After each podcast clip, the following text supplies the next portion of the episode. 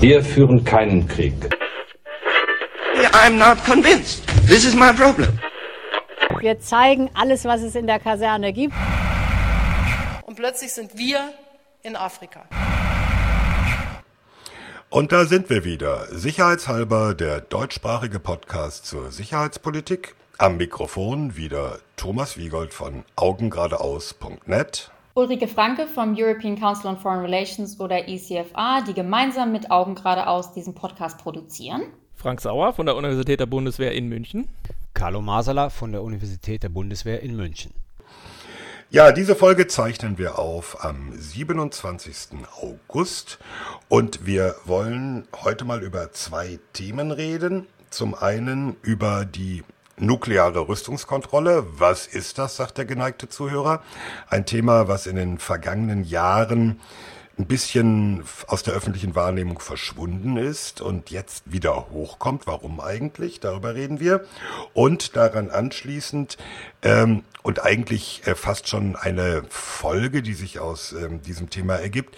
Was ist eigentlich mit der europäischen Verteidigung und mit einer europäischen Autonomie in der Verteidigung?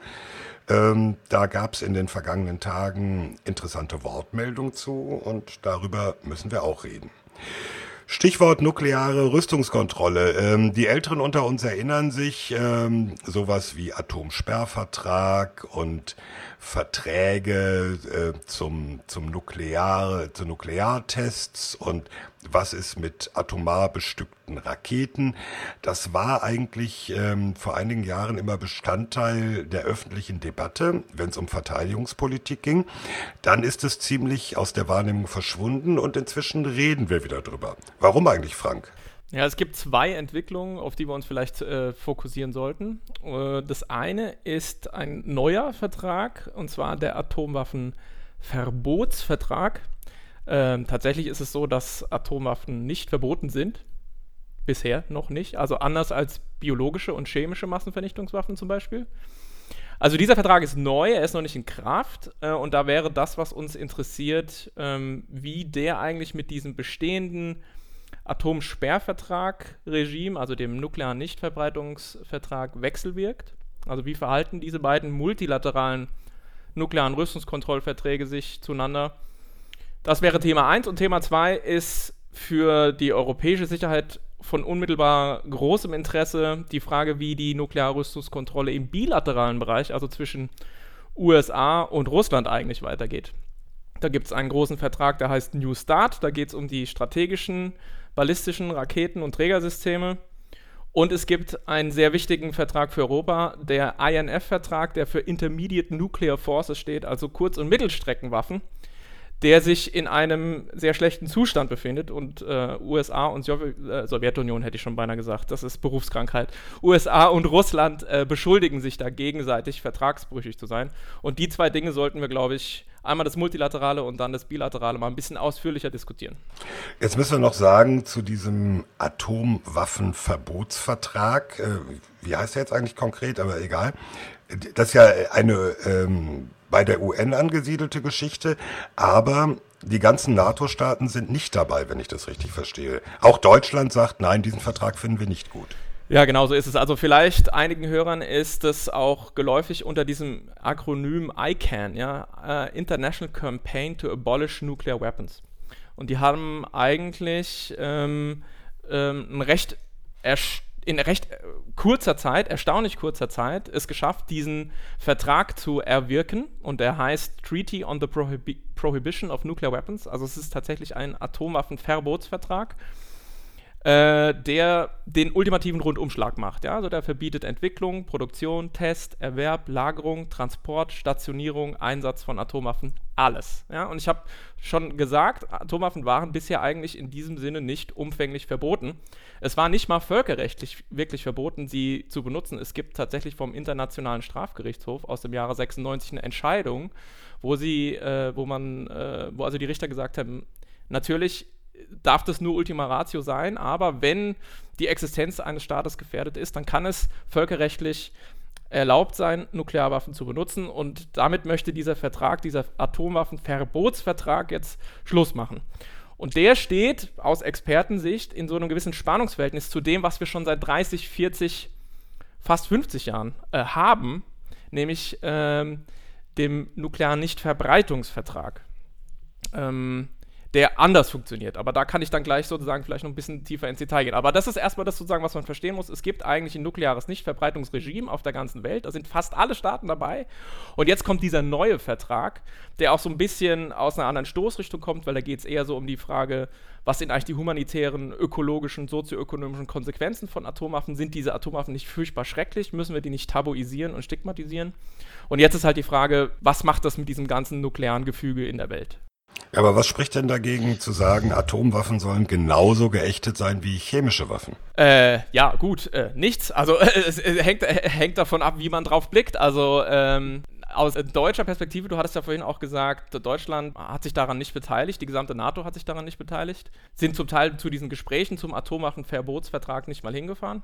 Ist natürlich zum Beispiel sowas wie die nukleare Teilhabe unter so einem Vertrag unmöglich. Ja? Deutschland Moment, hat jetzt, ja. Jetzt sag noch kurz, nukleare Teilhabe ist. Genau, Deutschland hat ja ähm, auf deutschem Territorium amerikanische Bomben des Typs B6111, die werden jetzt modernisiert, da kommt jetzt B6112, äh, stationiert, die mit deutschen Trägersystemen, konkret Flugzeugen, Konkret äh, Tornados. im Ernst, genau, Tornados, im Extremfall ins Ziel gebracht werden könnten. Das ist unter, unter dem alten Nichtverbreitungsregime schon nicht ganz so einfach. Ja, da könnte man schon sagen, ähm, ist die nukleare Teilhabe zumindest ein bisschen schwierig, aber das hat man äh, juristisch sozusagen gelöst, indem man da von einer sogenannten Zwei-Schlüssel-Lösung spricht und so weiter. Aber gut, das akzeptieren wir, das ist der Status quo. Und aus dieser Perspektive heraus kann Deutschland natür natürlich nicht einfach äh, diesen Atomwaffenverbotsvertrag äh, unterschreiben. Es sei denn, man sagt eben der nuklearen Teilhabe endgültig und für immer Bye-bye. Auch keine Diskussion, die wir noch nie hatten. Also das letzte Mal hat es der FDP-Außenminister Westerwelle äh, relativ äh, hochgehängt, dieses ganze Thema. Also als ähm, Wissenschaftlerin der internationalen Beziehungen möchte ich jetzt schon der Aussage widersprechen, dass nichts dagegen spricht, Atomwaffen genau wie biologische und chemische Waffen einfach zu ächten und zu verbieten. Ähm, niemand mag Atomwaffen, ist klar. Ähm, wir hoffen alle, dass sie niemals eingesetzt werden. Aber es ist auch relativ unumstritten, mal sehen, ob ihr mir widersprecht, dass der Grund, warum die Welt seit Ende des äh, Kalten Krieges ja doch einigermaßen stabil, wenn auch nicht perfekte, perfekte Welt ist, ähm, daran liegt, dass, es, dass wir eben eine nukleare Balance haben. Und es ist wunderschön, das, könnt, das können die Hörer jetzt nicht sehen, aber Frank schüttelt den Kopf, hat die Hände im Kopf und will mir absolut widersprechen. Jetzt sag mal, war, warum, warum ist die nukleare Balance falsch? Warum können wir auch stabil sein ohne Nuklearwaffen? Die, ich muss mich fangen, die, äh, die Anzahl an Situationen, in denen wir wirklich nur durch Glück ähm, davongekommen sind als Welt äh, und uns beinahe vom Angesicht des Planeten gesprengt hätten, ist so erschreckend groß, dass die Aussage, dass diese nukleare Balance äh, an sich eine ne gute Sache wäre, wirklich einfach in diesem Lichte nicht haltbar ist. Ja? Ich zitiere Lawrence Friedman, der nun quasi weiß Gott kein Peacenik ist. Muss äh, doch eben sagen, wer das ist. Lawrence Friedman ist so ein britischer ähm, ja, Militärhistoriker und auch großer Denker der Abschreckungstheorie. Und Lawrence Friedman hat gesagt, dass er sich nicht sicher ist, ob wir wegen oder trotz der nuklearen Abschreckung noch da sind. Also gerade als jemand, der ja Wissenschaftler ist in den internationalen Beziehungen, würde ich genau im Lichte der Historie äh, an das, was du gesagt hast, ein großes Fragezeichen machen. Aber das ist ja eigentlich auch nicht äh, so jetzt der Kern der Diskussion. Es geht ja eigentlich eher darum, wie sich diese Verträge jetzt zueinander verhalten. Aber Carlo hat auch noch irgendwie, äh, der wollte auch noch reingrätschen. Also, ich wollte sozusagen jetzt da mal reingrätschen äh, und zunächst einmal äh, Rike widersprechen, die gesagt hat, keiner mag Atomwaffen. Ich mag sie, aber das ist jetzt nicht der Punkt. Der Punkt ist folgender, dass ich eine Frage habe an Frank. Also wir haben diesen äh, Atomwaffenverbotsvertrag, der irgendwie verhandelt wird ohne die großen Staaten, die großen Nuklearmächte und sozusagen die NATO-Staaten. Inwieweit ist der überhaupt diskutierenswert, wenn genau die, die Nuklearwaffen besitzen, die sozusagen sich von Nuklearwaffen geschützt fühlen, die an Nuklearwaffen teilhaben, sagen, wir kümmern uns nicht drum, wir fahren da noch nicht mal hin, wir versuchen da noch nicht mal irgendwas zu beeinflussen, weil es interessiert uns nicht. Also inwieweit ist dieser Vertrag überhaupt relevant? Erste Frage. Zweite Frage ist vielleicht ein bisschen hypothetisch, aber was ich mich bei dieser ganzen Diskussion, also auch schon damals bei dem Vorschlag von Obama, ähm, alle Nuklearwaffen äh, zu, von, der, von der Welt äh, zu schaffen, gefragt habe, ähm, das Wissen um die Technik ist da draußen. Also wir kriegen sozusagen die Genie nicht wieder in die Flasche rein.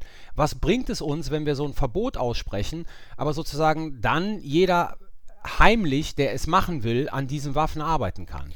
Ähm, ja, super. Es sind zwei sehr, sehr gute Fragen, die wichtigen Fragen. Ähm, gebt mir ein bisschen Gelegenheit, länger auszuholen, dann kann ich beide erschlagen. Also erstmal die Frage, warum ist dieser Verbotsvertrag relevant und warum müssen aus meiner Sicht insbesondere die Staaten, die jetzt nicht teilgenommen haben, die Nuklearwaffen besitzen, die äh, viel ihrer Sicherheit auf Nuklearwaffen basieren, äh, sich damit beschäftigen. Eben weil, ich habe das ja schon mal angedeutet, dieser Vertrag potenziell dieses bestehende Regime, was wir haben, äh, destabilisieren könnte. Also, nochmal angefangen. Was hatten wir bisher, bevor dieser Atomwaffenverbotsvertrag kam? Wir hatten den Atomwaffensperrvertrag oder den nicht-nuklearen Nichtverbreitungsvertrag. Der ist in Kraft seit 1970. Fast alle Staaten der Welt machen mit. Ja? Es gibt nur vier, die nicht Mitglied dieses Vertrags sind: Indien, Israel, Pakistan und Südsudan. Äh, und Nordkorea war, ist 2003 ausgetreten. So, und was macht der nukleare Nichtverbreitungsvertrag? Der macht einen großen Deal. Die fünf offiziellen Nuklearwaffenstaaten USA, Russland, China, Großbritannien, Frankreich sagen dem Rest der Welt, passt auf, wir haben diese Nuklearwaffen, aber wir versprechen euch hoch und heilig, wir werden die los. Und dafür besorgt ihr euch keine Nuklearwaffen und wir helfen euch, dass ihr zivile Nuklearenergie nutzen könnt. Ja, das ist quasi der Deal. Der ist dann auch noch, dieser Vertrag 1995 auf unbestimmte Zeit verlängert worden. Das heißt, der läuft einfach und alle fünf Jahre wird er überprüft und die Have-Nots, die die Nuklearwaffen nicht haben, können im Prinzip Druck ausüben bei den Haves und sagen, hey, ihr habt ja immer noch eure Nuklearwaffen äh, nicht abgerüstet, was ist denn da los? Das war doch eigentlich der Deal. So, und jetzt kommt der neue Atomwaffenverbotsvertrag. Na, und wer unterschreibt den? Natürlich nur die, die keine Nuklearwaffen haben.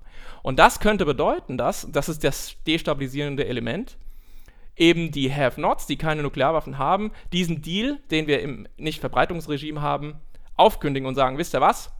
Ihr könnt das alleine machen mit eurer nuklearen Nichtverbreitung. Wir machen jetzt Atomwaffenverbot und damit ist der Drops gelutscht.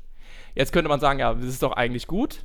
Ist es aber eben gerade nicht, weil das Tolle am Nichtverbreitungsregime ist, dass wir super Transparenz- und Kontrollmöglichkeiten haben und in die Staaten reingucken können mit der Internationalen Atomenergiebehörde in Wien und eben Verifikation machen können. Wir können nämlich zum Beispiel eben schauen, halten sich alle an den Vertrag. Und das ist genau das, was mit diesem Verbotsvertrag nicht so gut ist. Das heißt, aus einer Rüstungskontrolleursperspektive, wo man immer möglichst viel Transparenz will, vertrauensbildende Maßnahmen, Verifikation und so, ist dieser neue Vertrag, der zwar sagt, hey, wir sind hier moralisch auf der richtigen Seite, wir verbieten das, das sind doch schreckliche Waffen, sind sie auch, sind wir uns alle einig, ist er an sich ein schlechterer Vertrag. Das sind aber zwei unterschiedliche Paradigmen quasi. Ja? Das eine ist Rüstungskontrolle und das andere ist eher dies, was man Humanitarian Disarmament nennt, also humanitäre Abrüstung. Einfach alles sagen, so alle Waffen, die furchtbar sind und schlecht, die müssen weg. Und da gibt es zwischen diesen beiden deswegen so ein Spannungsverhältnis. Und deswegen, um deine Frage zu beantworten, muss man da drauf gucken. Insbesondere eben natürlich auch als NATO und Deutschland und Nuklearwaffenstaat, der wir nicht sind. Trotz Christian Hacke. Nachfrage, äh, Frank. Würde das jetzt bedeuten, rein sozusagen strategisch gesehen, ich sitze in Teheran und sage, okay, ich schließe mich dem Atomverbotsvertrag an, unterzeichne den, trete aus dem Nichtverbreitungsvertrag aus kann damit sozusagen mein Programm weiterlaufen lassen, weil das ist das, was ich möglicherweise eigentlich will und keiner kann mich kontrollieren. Also das heißt, der Atomverbotsvertrag als Deckmantel für die Staaten, die nuklear gehen wollen, die aber unter dem NVV sozusagen Inspektionen ausgesetzt sind und aus bestimmten Statusreputationsgründen nicht aus dem NVV austreten wollen. Habe ich das richtig verstanden? So in diese Richtung gehen die Befürchtungen, ja. Und deswegen kleine Schleife, deswegen ist es auch so wichtig, dass man unter dieser Maßgabe solche Dinge wie diesen Iran-Deal, den die USA aufgekündigt haben, aus europäischer Sicht aufrechterhält, weil diese Sachen uns Einblicke ermöglichen, die wir sonst nicht kriegen. Ja, dieser Iran-Deal ist nämlich mit einem sehr intrusiven äh, äh, Verifikationsinstrumenteapparat äh, verbunden. Das heißt, auf Deutsch, wir können viel mehr uns anschauen und überprüfen im Iran und können denen besser auf die Finger gucken. Ja? Und deswegen ist dieser Atomwaffenverbotsvertrag, auch wenn es natürlich grundsätzlich richtig ist, dass Nuklearwaffen tatsächlich unterschiedslos töten, die Umwelt zerstören, ähm, die Umwelt verstrahlen, das heißt kommende Generationen schädigen und so weiter und einfach katastrophal schlimme Waffen sind. Trotzdem ist dieser Vertrag vielleicht gut gemeint, zumindest aus meiner Sicht ein zweischneidiges Schwert. Man kann natürlich das auch positiv wenden und sagen, grundsätzlich diese fortgesetzte Stigmatisierung und Tabuisierung dieser Waffen ist vielleicht auch gut. Ja? Also vielleicht befördert das auch wieder die Abrüstungsbestrebungen, sodass wir tatsächlich auf weniger Waffen rauskommen. Ja? Du hattest auch vorhin nach Global Zero gefragt, ja, oder dieser Ganzabrüstung von allen Waffen und ob die Technologie nicht irgendwie äh, in der Welt ist.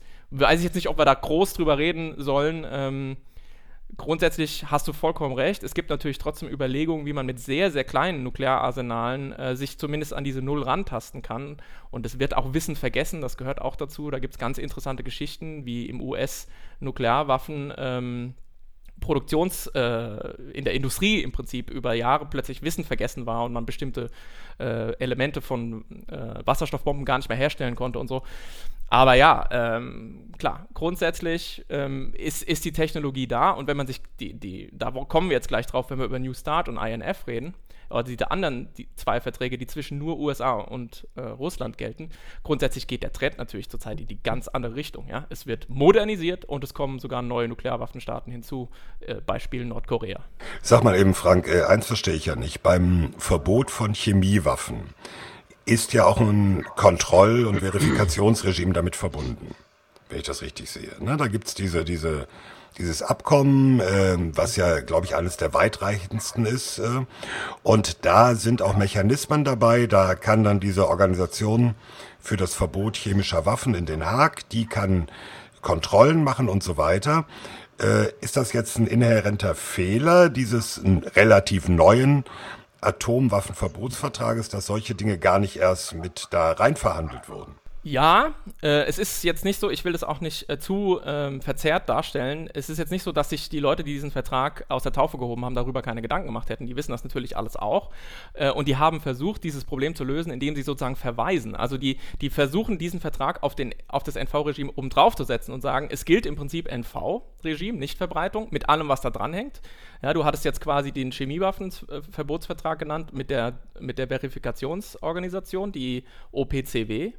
Äh, und das Äquivalent im Nuklearbereich bei, bei der Nichtverbreitung von Nuklearwaffen ist die Internationale Atomenergiebehörde in Wien, die ich vorhin schon mal genannt hatte. Und die macht diese ganze Überprüfung. Die überprüft zum Beispiel, ich gebe mal ein ganz handfesten, äh, handfestes Beispiel, die überprüft, dass wir als Deutschland, als wir noch Nuklearenergie sozusagen voll eingesetzt haben und nicht beim Phasing Out waren, eben nicht irgendwie Spaltstoff abzwacken und uns eine eigene Bombe bauen. Ja? dazu, dazu sind die da. Und dieser Atomwaffenverbotsvertrag versucht eben zu sagen, darauf setzen wir auf, das gilt alles weiter, aber zusätzlich verbieten wir sie auch noch. Und dieser, dieses, dieser Spagat gelingt halt nicht ganz. Also die Experten, die da reingucken, sagen, das passt so nicht zusammen und es ergeben sich eben diese Schlupflöcher, die jetzt Carlo vorhin mal ausbuchstabiert hatte. Und das macht also zurzeit vielen ähm, Sorge.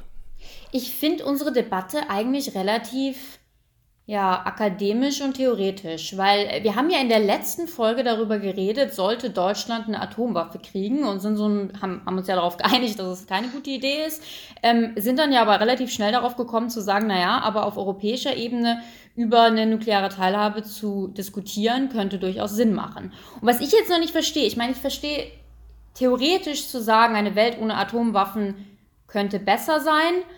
Vielleicht mag sein, da bin ich mir noch nicht mal so hundertprozentig sicher, ob dieses Stabilitätsfaktors. Aber wenn wir uns jetzt mal hinsetzen würden und sagen, wir sollen die, die deutsche Bundesregierung oder sagen wir mal eine europäische Regierung, europäische Sicherheitspolitiker beraten, glaubt, würdet ihr wirklich sagen, für Europa, für Deutschland wäre es eine gute Idee, darauf hinzuwirken, dass zum Beispiel dieser Atomwaffenverbotsvertrag in Kraft tritt und dass tatsächlich die Welt möglichst bald auf ein Global Zero äh, hinwirkt. Weil da habe ich ganz ehrlich gesagt Zweifel und ich finde auch, ob der Diskussion vor drei Wochen, ähm, wir haben ja eigentlich durchaus einen Platz gesehen für Nuklearwaffen, nämlich unter dem Stichwort nukleare Abschreckung etc. Also ich glaubt, glaubt ihr das, würdet ihr das so in, in die, ins BMVG oder eben äh, zu den Europäern weitergeben und sagen, ja, so auf, auf mittelfristig äh, sollten wir wirklich darauf hinwirken, Atomwaffen abzuschaffen?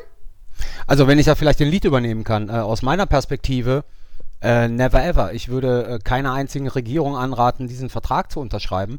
Aus dem einfachen Grunde, weil ich glaube, und da bin ich natürlich in kompletten Widerspruch zu Frank, und der sagte, das Fass machen wir nicht auf, äh, aber trotzdem, weil ich glaube sozusagen, äh, dass eine Welt ohne Nuklearwaffen konventionelle Kriege zwischen Großmächten viel wahrscheinlicher machen würden. Ähm, und das möchte ich nicht sehen. Also ich glaube sozusagen, dass die, was Raymond Aron mal die äh, Balance des Terrors genannt hat, trotz aller Problematiken uns bisher von einem umfassenden Krieg bewahrt hat. Deswegen würde ich keiner Regierung äh, sozusagen anraten, diesen Vertrag zu unterschreiben. Was man aber durchaus, und das ist jetzt Franks zweites Thema, also jetzt New Start, ähm, ernsthaft diskutieren müsste, ist, ob wir sozusagen diese noch immer riesige Anzahl an Nuklearwaffen brauchen, um die wechselseitige Abschreckung zu garantieren ob es nicht sinnvoller sei, sozusagen zu, so, zu etwas überzugehen wie Minimalabschreckung. Das war ja etwas, was vor ein paar Jahren auch diskutiert wurde von russischer und amerikanischer Seite. Also eine Reduzierung von Nuklearwaffen auf ein Minimum, das zur Abschreckung und sozusagen zur gesicherten Zweitschlagfähigkeit reicht und nicht diese äh, noch immer, Frank weiß das besser als ich, existierenden 1800 auf beiden Seiten Sprengköpfe. Ist das nicht, was im Atomwaffennichtverbreitungsvertrag eigentlich vorgesehen wird, oder? Also eine Reduzierung der ähm, existierenden Nuklearwaffen? Nee, also der Atomwaffen, äh, der Nichtverbreitungsvertrag, der hat nichts mit Zahlen zu tun im engeren Sinn. Da werden jetzt keine Obergrenzen genannt oder sowas, sondern der, da heißt es, die, die Nuklearwaffenstaaten haben, verpflichten sich hiermit hoch und heilig und versprechen es, dass sie die abrüsten auf Null. Das ist das Ziel. Ja?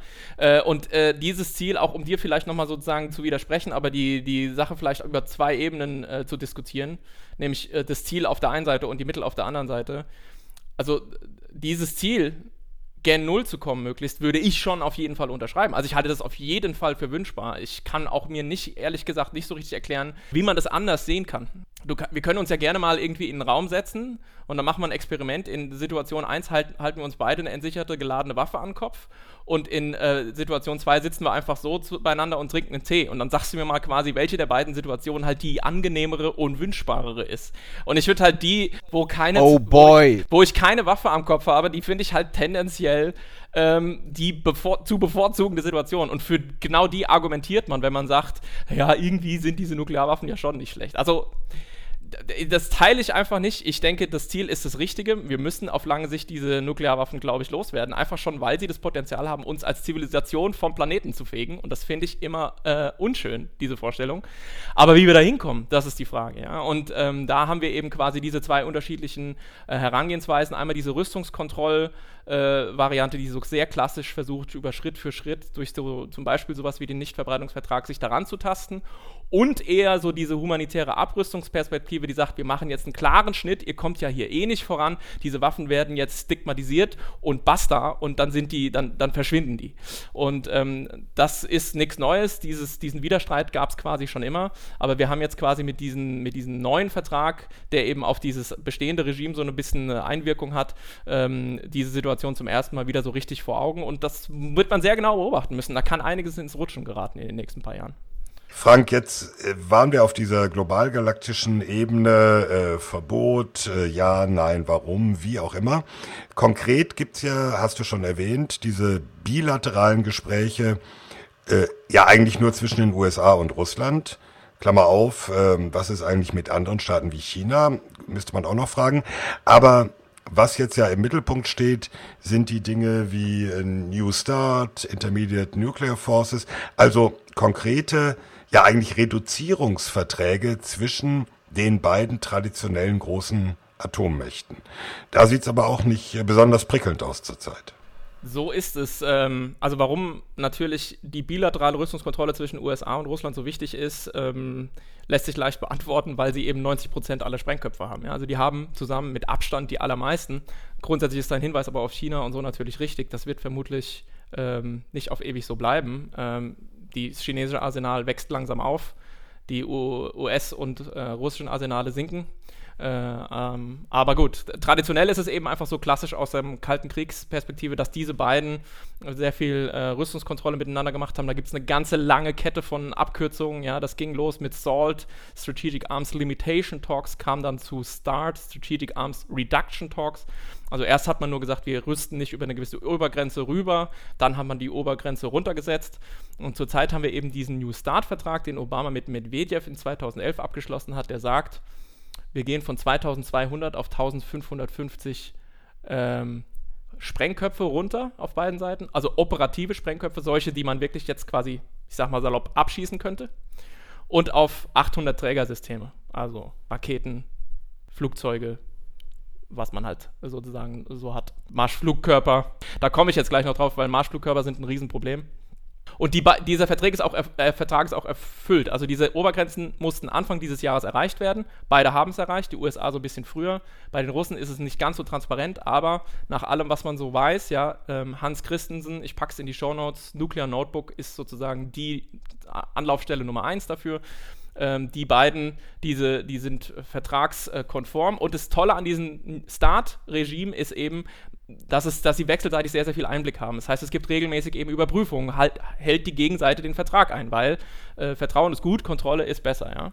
Ähm, gleichzeitig haben wir aber eben das zwei Probleme. Erstens, beide modernisieren massiv ihre Arsenale und ähm, insbesondere Russland entwickelt auch neue Systeme und wir wissen nicht, wie es weitergeht, weil New Start läuft 2021 aus. Wir hatten es in irgendwie einer der letzten Folgen auch schon mal irgendwie kurz aufscheinen lassen und so richtig weiß niemand, was danach kommt. Und das ist halt schon ein Problem. Und zusammen mit Wir haben die Situation, es gibt weniger Atomwaffen, dafür sind sie, ja, weiß ich nicht, gefährlicher, mehr Sprengkraft, zielgenauer, was auch immer. Na, das nicht unbedingt. Also mehr Sprengkraft, Sprengkraft erhöhen ist sozusagen nichts, was sonderlich irgendwie zeitgemäß ist. Ja, also da, da hat man mal sich auf irgendwelchen unglaublichen Höhen äh, bewegt mit irgendwie 50 ähm, äh, Megatonnen und so, das ist heute nicht, mal, nicht mehr sinnvoll. Also die werden jetzt nicht, die werden vielleicht noch mal ein bisschen kleiner oder so, aber der Hauptpunkt ist im Prinzip, man will sie zum Beispiel aus russischer Seite, man will sie so verbringen können, dass man dagegen nicht verteidigen kann. Ja? Das heißt, man will möglichst äh, Raketenabwehr, das ist zum Beispiel ein ganz wesentlicher Punkt der Modernisierungsstrategie Russlands, Raketenabwehr überwinden können.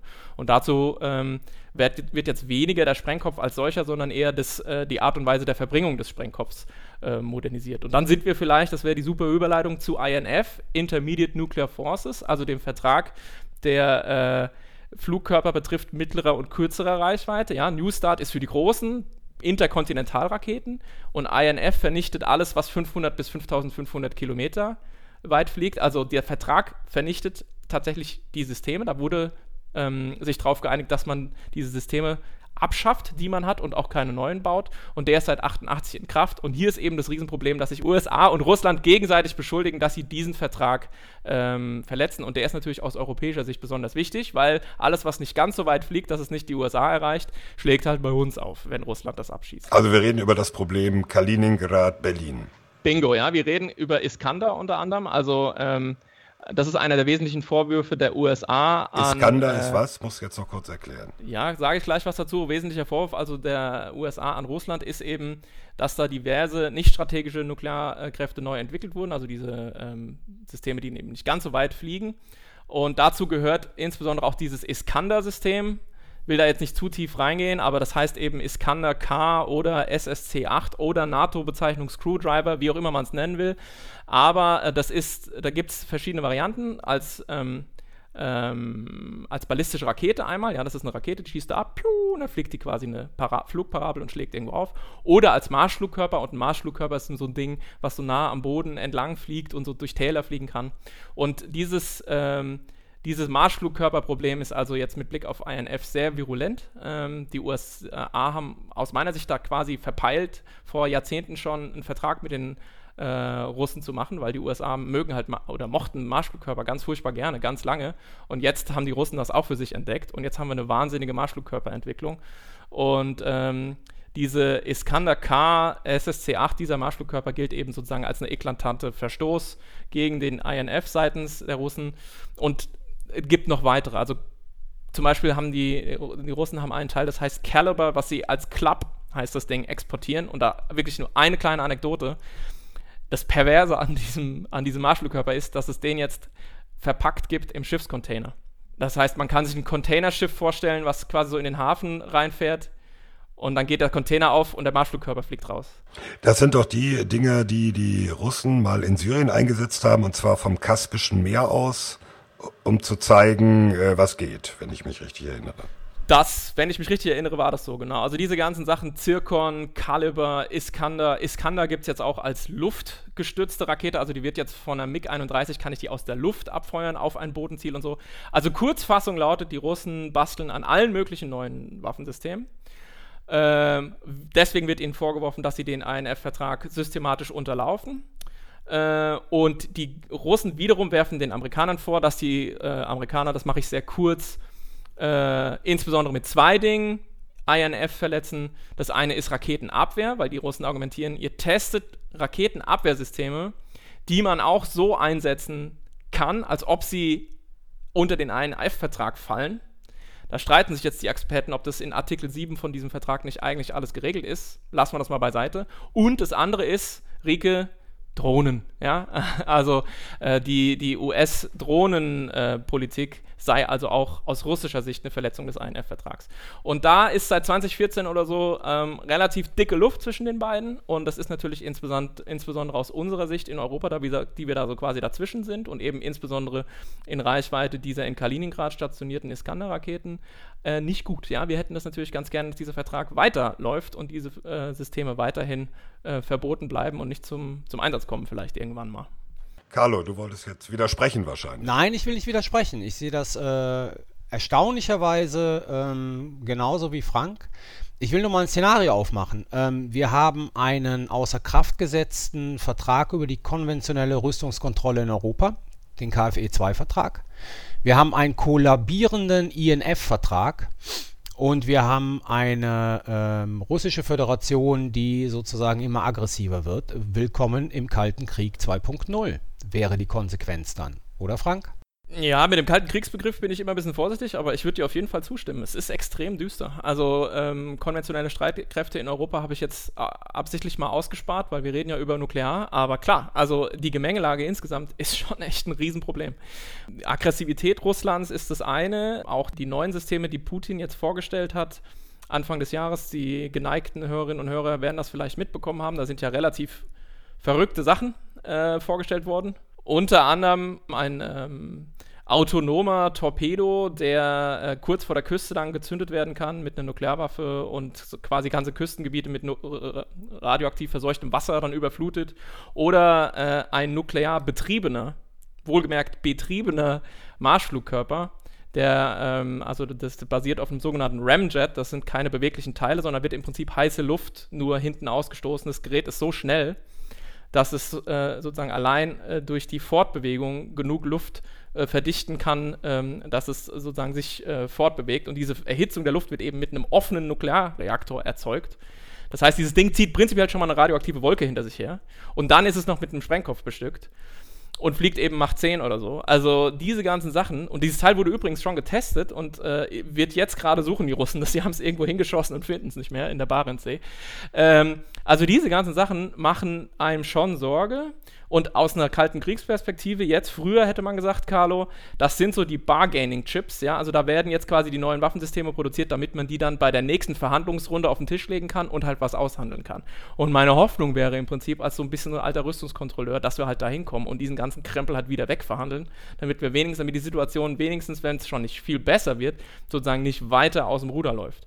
Und die USA haben mit ihrer neuen Nuclear Posture Review und diesem wieder diesem Beharren auf, wir wollen einsetzbare taktische taktische Nuklearwaffen und diese Mini-Nukes und wir wollen verbunkerte Ziele angreifen können und mit diesem Wahn, den sie immer haben, mit Missile Defense, sich jetzt in den letzten paar Jahren auch nicht, sagen wir mal, äh, sonderlich viel bewegt. Komm, jetzt müssen wir an einem Stichwort, weil das interessiert, glaube ich, die Europäer. Ähm, Mini-Nukes, Gefechtsfeldwaffen, also das, was man lange überwunden geglaubt hat, nämlich äh, zu sagen, Atomwaffen sind nicht der große Schlagabtausch, äh, USA, damals Sowjetunion, heute Russland, sondern die könnten sozusagen als kleine handliche Atomwaffen auf dem Gefechtsfeld eingesetzt werden. Kommt dieser Glaube an, an, an diese taktischen Atomwaffen zurück? Ja, also äh, in Russland war er nie weg. äh, weil Russland immer ähm, strategisch darauf angewiesen war, konventionelle äh, Überlegenheit mit solchen Dingen auszubalancieren. Und in den USA ist es eben ähm, ja, so eine Art Zombie-System, was einfach nicht tot zu kriegen ist. Das hat dann immer unterschiedliche Namen, aber grundsätzlich existiert es immer mal wieder. Unter der Bush-Administration hieß es mal eine Weile lang Robust Nuclear Earth Penetrator.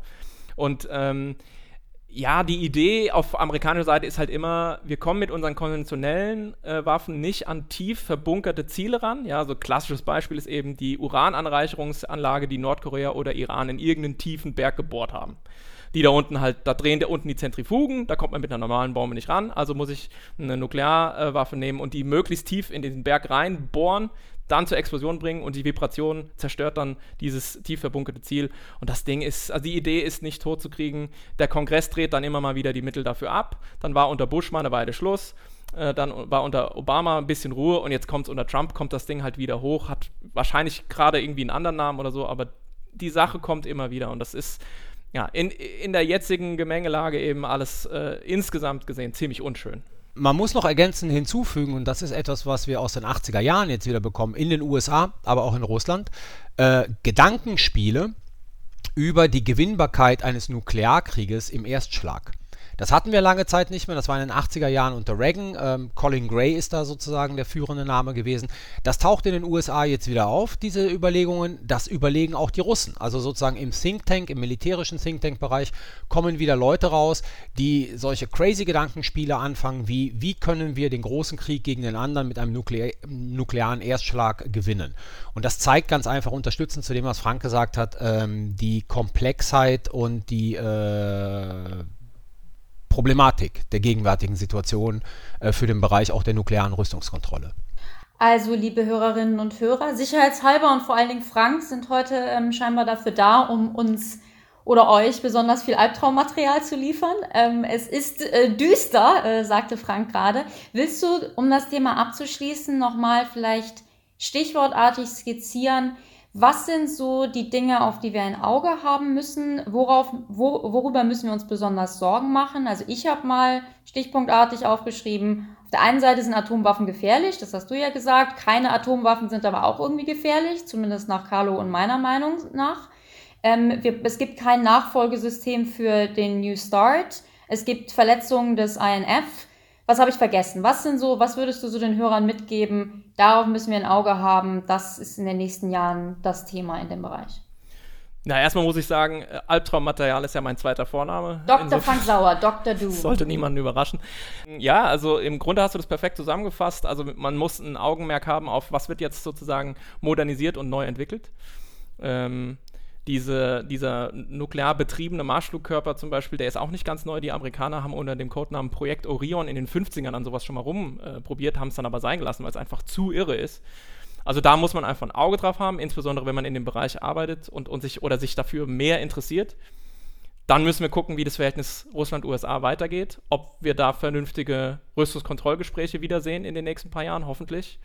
Ich hatte das schon mal angemerkt, das State Department in, auf Seiten der USA wird systematisch ausgeblutet und in der Trump-Administration. Ich kann nur hoffen, dass da ein paar Leute übrig geblieben sind, die mit ihren russischen Counterparts im Gespräch sind, weil sowas geht ja auch nicht von jetzt auf gleich, sowas muss vorbereitet werden. Und äh, der dritte Punkt ist, äh, ja, dieses globale Gefüge. Also wir sind ja ähm, jetzt mit Nordkorea an einem Punkt, wo Nordkorea ähm, vermutlich mehr Atomwaffen hat, als wir vermutet hatten, weil es sind inzwischen ganz jüngst sind neue ähm, Hinweise aufgetaucht auf Urananreicherungsanlagen, von denen man bisher nicht wusste. Das heißt, es gibt vermutlich mehr Spaltmaterial und deswegen auch wahrscheinlich mehr Sprengköpfe. Und wir haben äh, jetzt Interkontinentalraketen, die ja, Ziele in, innerhalb der gesamten USA erreichen können. Also wir haben eigentlich mit Nordkorea jetzt einen voll ausgestatteten neuen Nuklearwaffenstaat. Wir müssen gucken, wie es mit dem Iran weitergeht. Und wenn im Nahen Osten irgendwann mal sozusagen ähm, der Iran will jetzt nicht Domino-Theorie erbringen, aber ähm, auch Nuklearwaffenstaat wird, dann kann man, dann können wir uns warm anziehen, weil dann kommt Türkei, Saudi-Arabien und äh, der ganze Rattenschwanz hinten dran. Und dann haben wir unter Umständen, was die globale Gemengelage angeht, nuklear gesehen, echt äh, richtig ein dickes Problem. Weil wir jetzt äh, direkt ins nächste Thema überleiten, nämlich europäische Sicherheit und Verteidigung, willst du vielleicht noch einen Satz dazu sagen? Kann Europa in diesen ganzen Diskussionen eigentlich eine eine wichtige Rolle spielen. Wir haben ja mit Frankreich und Großbritannien zwei Nuklearstaaten in, in, noch in der EU, aber auf jeden Fall eben in Europa. Ähm, was, was kann Europa oder vielleicht auch Deutschland in dieser ganzen Debatte tun? Also eine Sache hatte ich ja schon angemeldet, äh, das war diese, ähm, dieser sogenannte Iran-Deal, ja, JCPOA, Joint Comprehensive Program of Action. Und da hat ja die deutsche Bundesregierung ziemlich klar ähm, gesagt, also der, die äh, amerikanische Absage jetzt mal der, dessen ungeachtet, wir halten daran fest, wir halten das für gut, wir halten das für richtig und ich denke, das, ist, äh, das geht in die richtige Richtung. Ansonsten, ey, keine Ahnung. Ich weiß nicht, ob da schon die amerikanischen Freunde mal äh, von deutscher Seite darauf hingewiesen wurden, äh, ob es nicht zum Beispiel mit Blick auf Newstart bald mal äh, notwendig wäre, ähm, äh, aus dem Quark zu kommen oder so. Aber klar, wir können da jetzt nicht unglaublich viel machen. Und die gesamte Europa, also als Deutschland und die europäische Diskussion haben wir ja letztes Mal schon geführt, die müssen wir jetzt nicht wiederholen. Also das sind auch vermutlich, ich habe ja letztes Mal gescherzt, wir sprechen dann in 30 Jahren wieder drü drüber das sind vermutlich Prozesse, die Jahrzehnte dauern, ja. Äh, sich da auf irgendeine gemeinsame Lösung oder eine, so eine Art nukleare Teilhabe oder wie man das dann sozusagen ausformulieren will, zu einigen.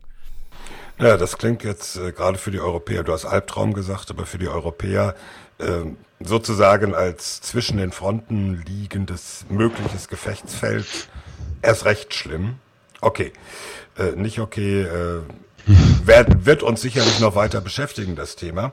Aber wenn wir über die Europäer reden, in der Tat, ähm, da gibt's ja natürlich, vor allem vor dem Hintergrund äh, des Verhaltens des US-Präsidenten, jetzt zunehmend Überlegungen, Europa kann sich nicht mehr wie bisher, sollte sich nicht, will sich nicht wie bisher auf die USA verlassen, wenn es um Verteidigung geht. Europäische Verteidigung, europäische Autonomie in der Verteidigung. Sind wir jetzt beim nächsten Luftschloss, Reke? ich, ich hoffe, es ist kein Luftschloss. Das ist aber in der Tat eine Debatte. Also genau, das nächste Thema soll sein, die Frage nach der europäischen gemeinsamen Sicherheit, europäischen Verteidigung und europäischen strategischen Autonomie. Und wir haben, wir wollten heute drüber reden, zum einen, weil es in den zwei letzten Folgen ja doch mehrfach irgendwie so angeschnitten wurden. Wir dachten, jetzt ist mal ein Grund, das mal grundsätzlich zu diskutieren.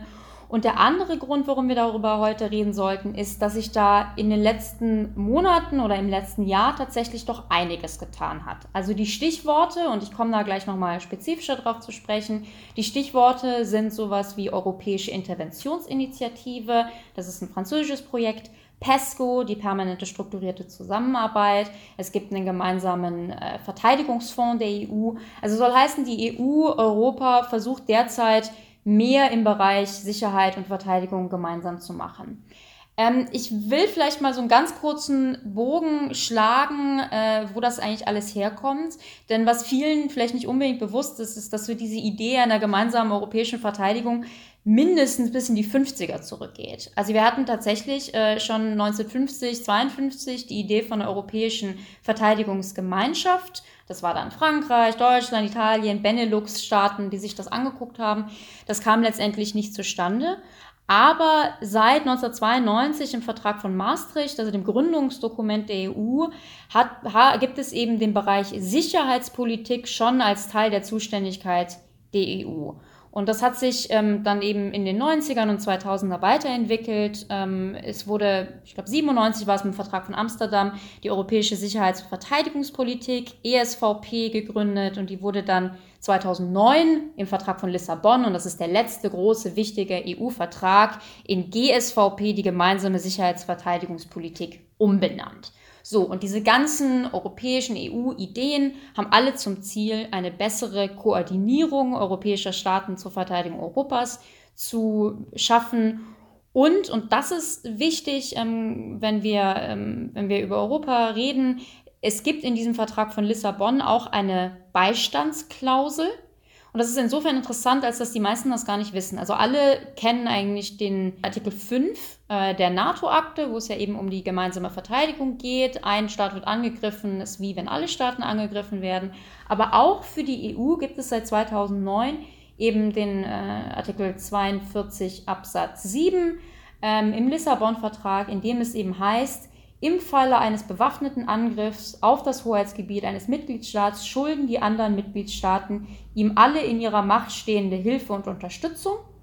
Dann geht es aber weiter, die Verpflichtungen in diesem Bereich bleiben im Einklang mit den im Rahmen der Nordatlantik-Vertrag-Organisation eingegangenen Verpflichtungen, die für die angehörigen Staaten weiterhin das Fundament ihrer kollektiven Verteidigung und das Instrument für deren Verwirklichung ist. So, und ich habe das jetzt mal. Jetzt möchte ich aber mal fragen, äh, ist denn nun diese EU-Beistandsverpflichtung weitergehend als die NATO-Verpflichtung? Es gibt ja das Bonmot, äh, nach Artikel 5 des NATO-Vertrages entscheidet jedes Land, ob es eine Division oder ein Beileidstelegramm schickt. Genau. Äh, gilt das Ja. auch für die, die EU-Beistandsverpflichtung? Eigentlich ja, weil ich habe jetzt wirklich, also ich habe den, den, den Artikel eigentlich fast in der, in der Gänze zitiert ähm, und habe deswegen auch den letzten Satz reingenommen, der ja ganz klar auf die NATO verweist und quasi hier schon den Finger in die Wunde legt. Und das ist natürlich auch was, was wir jetzt hier diskutieren sollten, nämlich diese Frage zwischen, was macht eigentlich die EU und was macht die NATO? Ähm, spezifisch deine Frage, nein, diese Beistandspflicht in der, äh, im Lissabon-Vertrag ist ähnlich wie Artikel 5 der NATO, nämlich man soll dem angegriffenen Land beistehen. Ob man das mit einer Bataillon oder mit einem Beileidsbrief macht, bleibt den Ländern äh, freigestellt. Aber wir haben eben in Europa das Problem, dass wir äh, 28 derzeit noch EU-Mitgliedstaaten haben. 29 Mitgliedstaaten hat die NATO, aber das sind eben nicht alles zu 100% dieselben äh, Staaten. Es gibt einige Staaten, die sind in der EU, aber nicht in der NATO. Stichwort Österreich, Zypern etc. Es gibt Staaten, die sind in der NATO, aber nicht in der EU, Albanien, Norwegen etc. Und das ist so eine Problematik, wenn man über europäische Verteidigung spricht. Wer soll es eigentlich machen? Was soll auf welcher Ebene gekonnt werden? Und jetzt, und damit mache ich den, diese Einleitung quasi zu, es gibt jetzt eben seit ja, einiger Monaten oder sagen wir mal seit, seit in den letzten ein, zwei Jahren zunehmend neue Ideen, wie man eben auf europäischer Ebene, entweder innerhalb der EU oder generell in Europa, mehr Fähigkeiten aufbauen könnte. Und da kommen eben diese, diese drei Ideen äh, rein. Europäische Interventionsinitiative, das ist eine Idee von Emmanuel Macron, dem französischen Präsidenten. Das ist also ein, ein Europaprojekt, kein EU-Projekt. Und dann gibt es PESCO, die permanente strukturierte Zusammenarbeit, sowohl den Europäischen Verteidigungsfonds, das sind EU-Initiativen, die versuchen, einen Rahmen für gemeinsame Militärprojekte in Europa zu geben. Und da wird derzeit gerade viel gemacht. Es gibt so die Hoffnung, dass sich da etwas entwickelt. Aber ich habe eben auch viele Kollegen, die arbeiten schon nicht nur wie ich Jahre, sondern eher Jahrzehnte in diesem Bereich der europäischen Verteidigung und die gucken sich das alles an und sagen, wieder, wie du es vorhin gesagt hast, wieder ein Luftschloss, ähm, da wird wieder groß was aufgebaut, aber es wird letztendlich zu nichts kommen. Und das, finde ich, können wir jetzt hier mal diskutieren, ob das denn jetzt ein fundamental neuer Schritt ist, denn es wäre ja sehr nötig. Also wir müssen dazu sagen, diese europäische Beistandsverpflichtung wurde auch schon einmal angerufen und genutzt, nämlich von ist richtig. Frankreich nach den Terrorattacken auf das Bataclan in Paris, an die sich jeder erinnert. Und ich glaube, da waren die anderen EU-Staaten schon ein bisschen überrascht, dass Frankreich jetzt sagt, guckt mal, das steht doch im Lissabon-Vertrag, jetzt helft uns auch. Langfristig, äh, wer unser Intro noch im Ohr hat, wenn die Kanzlerin sagt, und plötzlich sind wir in Afrika, das war ja so eine Folge dieser europäischen Beistandsverpflichtung.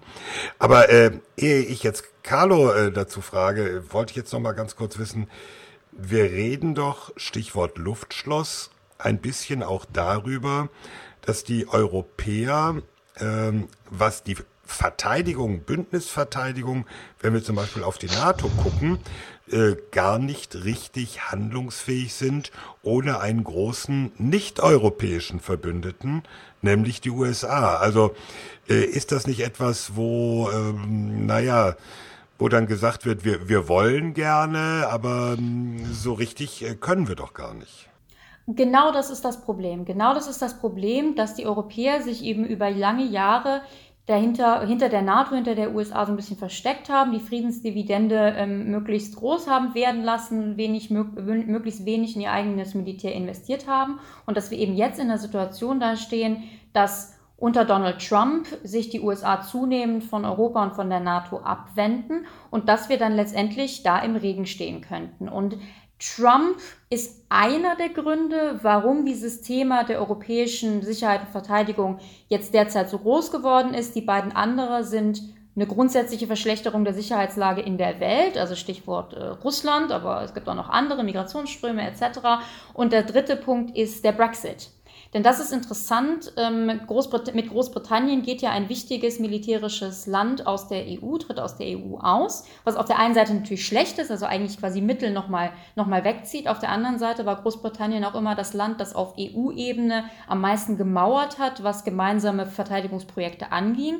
Und jetzt, wo Großbritannien auf dem Weg nach draußen ist, sagen eben Länder wie Frankreich und auch Deutschland, dann können wir ja auf EU-Ebene mehr machen. Aber du hast absolut recht, Thomas. Wir haben es fehlen Fähigkeiten auf europäischer Ebene, ob es jetzt EU ist oder Europa allgemein, ist eigentlich ein bisschen irrelevant. Und zum Beispiel PESCO, diese sogenannte permanente strukturelle Zusammenarbeit, strukturierte Zusammenarbeit, pardon, ist nichts anderes als ein Rahmen, der es europäischen Ländern erlauben soll, gemeinsame Rüstungsprojekte und gemeinsame Projekte in der Verteidigung auf den Weg zu bringen. Das geht von gemeinsamen Minensuchbooten zu äh, äh, Krankenhaus, äh, militärischen Krankenhaus, Flugzeugen, solchen, solchen Geschichten. Da gibt es einige Projekte, die derzeit in der Mache sind, die dann eben auch mit EU-Geldern finanziert werden sollen. Aber das ist halt leider, denke ich, noch nicht der große Wurf, der uns letztendlich ja, unabhängig von ähm, der USA machen wird, was derzeit auch wirklich noch gar nicht, noch gar nicht äh, geplant ist. Da müssen wir aber mal äh, auch auf den deutschen Außenminister gucken, Heiko Maas, der sich ja in den vergangenen Tagen zu Wort gemeldet hat, äh, so nach dem Motto, ja, gegenüber den USA müssen die Europäer auf allen möglichen Ebenen äh, eigenständiger werden, handlungsfähiger werden. Das geht auch um wirtschaftliche Dinge, es geht um finanzielle Dinge, es geht auch um Sicherheit und Verteidigung. Das bleibt allerdings, wenn ich das richtig gesehen habe, noch ziemlich im Wagen. Äh, so nach dem Motto, wir würden schon, aber gucken wir mal wie. Ja, das blieb sehr im Wagen. Also du spielst ja an auf diesen Artikel von Heiko Maas im Handelsblatt, der ja, und, auf Deutsch und, und auch auf, auf das Fünf-Punkte-Programm, was das Auswärtige ja. Amt dann danach veröffentlicht hat, ja. was ja weitgehend inhaltsgleich ist. Genau, also Heiko Maas hat im Handelsblatt einen Artikel äh, publiziert auf Deutsch und auf Englisch ähm, und das Auswärtige Amt hat einen Fünf-Punkte-Plan danach ähm, publiziert und ähm, ich habe jetzt den genauen Artikel nicht mehr im Kopf, aber es geht auf jeden Fall in die, in die Richtung, ähm, die USA sollen nicht über unsere Köpfe hinweg entscheiden können, äh, sowas in der Richtung. Ich muss sagen, also der Artikel im Handelsblatt, der, das, das klingt soweit schön und es ist gute Rhetorik. Ich war allerdings letztendlich sehr enttäuscht, was eben genau diesen Paragraphen über Verteidigung und Sicherheit angeht, weil es war ein Paragraph und da stand meiner Meinung nach gar nichts drin. Also da war man, da, da würde ich sagen, da waren wir doch fast schon weiter. Und äh, gerade Emmanuel Macron hat das auch ähm, in, in dieser großen Sorbonne-Vorlesung, die wir, glaube ich, auch schon in einer früheren Folge mal erwähnt hatten, also in dieser Rede, die er in der Sorbonne gehalten hat, hat er das Thema Sicherheit und Verteidigung auch eigentlich relativ groß angesprochen. Sein Pitch ist ja auch dieses L'Europe qui protège, also das Europa, das, das beschützt. Ähm, und für ihn ist das eigentlich ein großes Thema. Und ich finde eigentlich aus Deutschland kommt da in der Regel, ja, wie üblich, also eher, eher Rhetorik, ähm, nicht so sehr Konkretes. Und also so richtig geht das nicht voran, zumindest nicht so sehr, wie es meiner Meinung nach sollte, weil das ist ja halt wirklich mindestens 5 vor 12, wenn nicht eher 5 nach 12, was unsere Verteidigungsfähigkeiten angeht. Aber Carlo wollte da schon wieder widersprechen. Ja, ich habe da so gemischte Gefühle. Also das eine ist, wenn man sich anschaut, was in der EU seit 1990 passiert ist, dann ist da schon einiges passiert. Äh, sozusagen, das ist alles noch nicht perfekt, aber we came a long way. Zentraler Punkt allerdings, und der wird auch bei äh, jetzt in diesem Beitrag von Heiko Maas der ja interessanterweise nicht mit dem Kanzleramt abgestimmt war. Und die Kanzlerin hat ja verkünden lassen, dass sie von diesem Beitrag nicht besonders viel hält, weil man ja die USA brauchen würde, sozusagen für die gemeinsame Bekämpfung des internationalen Terrorismus. Eine zentrale Frage wird nicht beantwortet und die heißt, auf welcher Ebene und was heißt eigentlich Unabhängigkeit? Und sozusagen, was soll Europa in der Lage sein zu tun? Ähm, wir behandeln das ganze Projekt und da kommt sozusagen ähm, sowohl von Frankreich als auch von Deutschland in unterschiedlichem Maße, da fehlt der britische Pragmatismus, muss man sagen, ähm, kommt sozusagen dieses institutionelle Geschwurbel. Also man setzt zunächst einmal bei Institutionen ein, bei neuen Verfahren, bei neuen Fonds, ähm, um irgendwas äh, zu bewerkstelligen, von dem man vorher nicht definiert hat, was man eigentlich damit überhaupt will. Und das ist mein großes Problem an dieser ganzen Debatte. Nicht, dass ich sie schlecht finde, nicht, dass ich sie nicht unterstützenswert finde, aber sie ist nicht auch buchstabiert, in welche Richtung es gehen soll. Und ich glaube, was Heiko Maas, und jetzt beziehe ich mich halt nur mal auf Heiko Maas, der ja in dem Artikel im Handelsblatt letzten Endes ja nichts anderes gesagt hat, als wir, wir müssen uns vom SWIFT-System abkoppeln, um das Iran-Abkommen sozusagen äh, aufrechtzuerhalten. Also das war ja der einzige konkrete Vorschlag. Ähm, die deutsche Politik hat nicht verstanden, ähm, was es eigentlich materiell und an politischer Führung bedarf, um wirklich ein autonomes Europa nicht gegen, sondern gegenüber den USA aufzubauen. Und von daher, glaube ich, wird diese Debatte ähm, wieder in institutionellen Prozedere äh, versanden, die das ganze Projekt nicht substanziell nach vorne bringen werden. Ja, also Carlo, du hast, du hast zum Teil recht. Und zwar, wo du recht hast, was diese Nicht-Definierung angeht, ist bei dem Stichwort europäische strategische Autonomie. Das ist so ein Begriff von der EU. Und die, dieser Begriff findet sich in der globalen Strategie von 2016. Die globale Strategie ist so ein schönes EU-Dokument. Und da heißt es eben, ähm, dass, dass die EU auf eine europäische strategische Autonomie hinarbeiten sollte. Es ist aber in der Tat nicht wirklich klar definiert, was das eigentlich heißen soll. Und ich sage immer so schön, europäische Strategie, strategische Autonomie ist das, was Europa daraus macht. Das ist, ähm, das ist so vage, dass ich es auch nicht wirklich hilfreich finde. Ähm, das andere Thema allerdings ist die gemeinsame strategische Kultur. Und das ist das Ziel vom französischen Präsident Emmanuel Macron.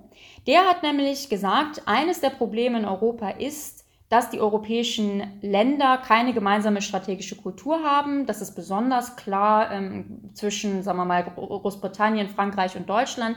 Sehr unterschiedliche Ansätze zum Thema Militärpolitik, äh, Bereitschaft, Interventionen zu machen etc. Und Emmanuel Macron hat das quasi festgestellt, gesagt, das ist das Problem, hat aber da quasi die Lösung schon geliefert, nämlich in Form dieser europäischen Interventionsinitiative, die derzeit, also so im ersten Schritt, eigentlich so eine Art Erasmus für Soldaten ist. Also da geht es quasi darum, möglichst viel Austausch zu schaffen zwischen europäischen Militärs, europäischen Befehlshabern etc., um auf lange Sicht eine, zu einer gemeinsamen strategischen Kultur zu kommen, die es dann erlauben würde, auf europäischer Basis zu handeln. Das ist aber auch alles relativ naja, so ein bisschen akademisch. Deswegen, also für mich sind eigentlich immer die allerwichtigsten Dinge die, die es erlauben, tatsächliche europäische Fähigkeiten zu schaffen und deswegen finde ich diese ganzen PESCO-Initiativen, die eben wirklich mal sagen, okay, wir bauen XYZ gemeinsam, da, das finde ich grundsätzlich einen guten Ansatz, auch wenn viele der Projekte, die derzeit da stehen, noch nicht, eben noch nicht so der große Wurf sind. Aber es gibt doch eigentlich nur ein gemeinsames europäisches Asset, wie das neudeutsch heißt, wie ich das richtig sehe, nämlich das European Air Transport Command, also diese gepoolte europäische Lufttransportlösung, wo alle sozusagen ihre Maschinen anmelden und dann sagt äh, die Bundeswehr, wir brauchen Flugzeug der und der Größe, um nach, weiß ich nicht, Kosovo zu fliegen, äh, haben gerade keins und dann kommen die Belgier und stellen eine Maschine. Das ist ja aber eigentlich das Einzige, wenn ich das richtig sehe, was bisher auf dieser europäischen Ebene wirklich funktioniert, oder? Genau, was funktioniert. Es gibt ja mehr. Es gibt ja auch so Dinge wie zum Beispiel die EU Battle Groups. Die ha. EU ja sehr stolz drauf. Genau, die du lachst. Wurden wie oft eingesetzt bisher? Oh boy, das ist das größte Versagen der EU in den letzten zehn Jahren, dieses Konzept der Battle Groups. Genau, aber darf ich mal eben den Punkt machen, weil das ist genau, das ist das für mich versinnbildlicht da genau das das Problem äh, dieser ganzen Zusammenarbeiten. Denn die EU, das sieht man, kann man auch auf deren Webseiten finden, sagt die EU Battle Groups, das ist eine super Sache. Das ist nämlich genau die Idee, wir bringen unsere gemeinsamen Fähigkeiten zusammen, stellen gemeinsame ja, gemeinsame Streitkräfte, also kleine, kleine gemeinsam auf, die eben einsatzfähig sind. Und die sind auch einsatzfähig, sind aber, und darauf spielte Thomas gerade an, noch nie eingesetzt worden. Warum? Weil der Einsatz von diesen EU Battle Groups gemeinsam mit, durch den Rat entschieden werden muss und sie konnten sich bisher nicht ein einziges Mal darauf einigen, sie einzusetzen. Und das ist genau das Riesenproblem, das wir haben, dass die EU, also wirklich jetzt Brüssel, Sachen total super findet, wo EU-Staaten zusammenkommen und gemeinsam Projekte aufsetzen, dass aber Leute wie wir, die eben sicherheitspolitisch ähm, und verteidigungspolitisch sich das angucken, eigentlich nur Sachen gut finden, die auch einsetzbar sind. Und das haben, das haben wir derzeit halt viel zu wenig. Also ehe wir jetzt zu negativ werden, es gibt ja auch seit zehn Jahren die äh, EU-Mission zur Pirateriebekämpfung vor Somalia. Das mhm. ist was, was, was ja anscheinend funktioniert hat, was jetzt wieder runtergefahren wird aus praktischen Gründen. Äh, das ist aber von jetzt irgendwelchen kleineren Ausbildungsmissionen mal abgesehen das einzige, wo, wo wirklich die EU mal PS, militärisch gesehen PS auf die Straße gebracht hat. Falsches Bild, weil es sind ja Schiffe, aber ihr wisst, was ich meine.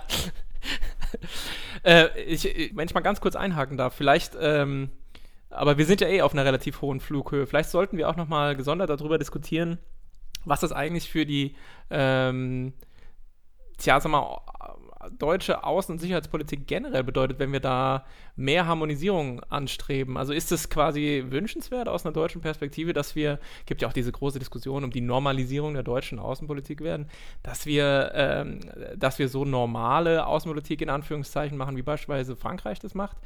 Also, und ist es nicht zum Beispiel insbesondere mit Blick auf, auf Afrika also nahezu undenkbar, weil schon geschichtlich äh, da vollkommen andere Vorbedingungen existieren. Also ich weiß nicht sozusagen, wie viel Harmonisierung und gemeinsame strategische Kultur ähm, da eigentlich äh, möglich ist, zumindest in einem absehbaren Zeitrahmen und ob das deswegen dann tatsächlich äh, der richtige Ansatzpunkt ist. Vielleicht müsste man viel kleinteiliger, operativer mal mach, äh, quasi denken, statt immer nur in diesen ganz, ganz hohen, großen Flughöhen, wo man dann irgendwie zehn Jahre wartet und es ist höchstens sozusagen so mit Gletschergeschwindigkeit irgendwas in irgendeine Richtung geflossen. Aber äh, ganz ehrlich, ich stecke da nicht so tief drin. Ähm, ich frage das mal so ganz offen. Ich sehe das eigentlich, eigentlich auch so. Das Problem ist natürlich, diese EU-Battlegroups wären ja genau diese operativen Einheiten gewesen.